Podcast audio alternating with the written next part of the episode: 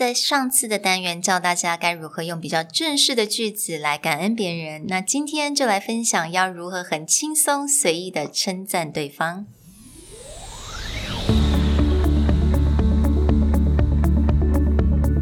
Hello，欢迎来到 Executive Plus 主管与沟通力的 Podcast。I'm Sherry, an educator, certified coach, and style enthusiast.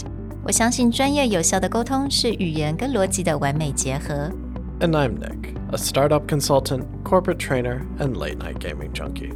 I believe great communication requires the right mindset and solid frameworks. 我们希望带给大家职场英语的技能、跨文化沟通技巧与其他能帮助您成为出色领导者的工具。Join us each week as we share our experience, research, and methodologies to take your communication and language skills from good to great.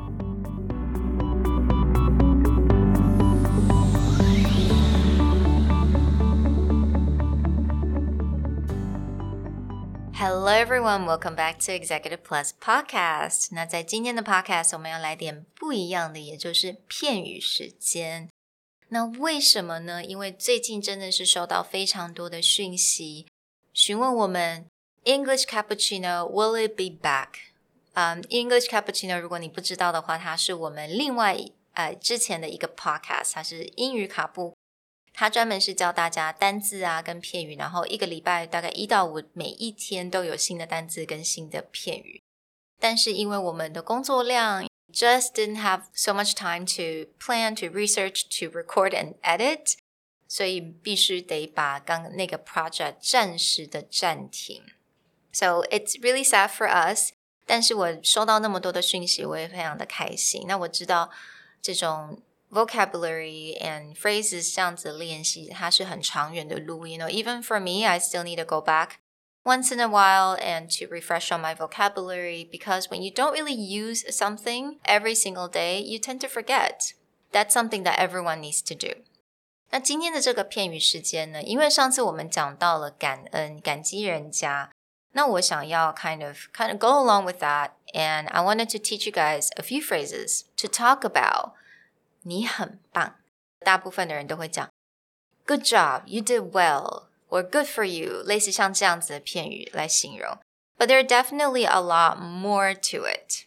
So, for example, there are three different phrases that you're gonna hear a lot in the working environment. For example, to give someone props for doing something, or to give someone kudos for doing something or to give someone credits for doing something.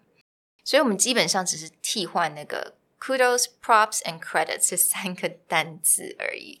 那我先来解释一下 props and kudos.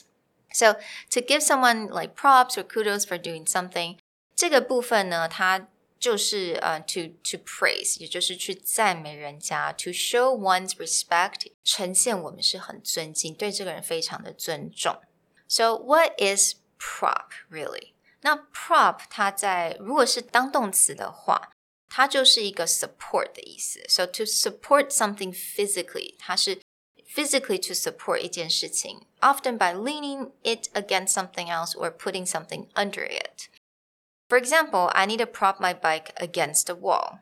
Or um, to keep this window from closing, I need to prop it open with a stick. 比如说，你必须要把你的 bike 能够靠在墙上，能够让这个墙去 support 这个 bike，或者是你要拿一个竹竿去 support 你这个 window。So that's prop。那 props 作为名词，它就是道具的意思。So I think here to give someone props for doing something，我觉得它比较是 support 的意思。那 kudos 呢？kudos 我们可能也蛮常听到的。kudos 就是荣誉。 跟赞美，so praise, admiration, and fame that received from all these achievements. You can definitely say a certain organization have been getting kudos for their amazing community services. 所以这个就是简单的赞美啊，跟荣誉。So kudos and props，在这个部分呢，它其实用法你是可以 interchangeable. That's totally fine credits. Okay, credits is slightly different. 通常我们用 to give someone credit for doing something，我们都是面对其他人的时候。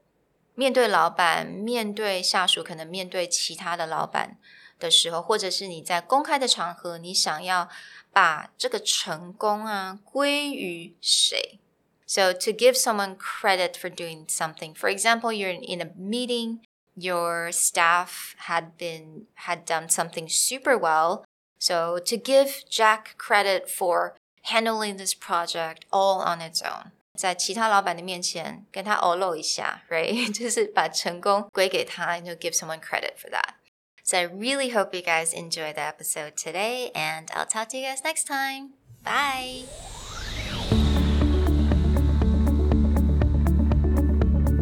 The Executive Plus podcast is a Presentality Group production, produced and hosted by Sherry Fang and Nick Howard.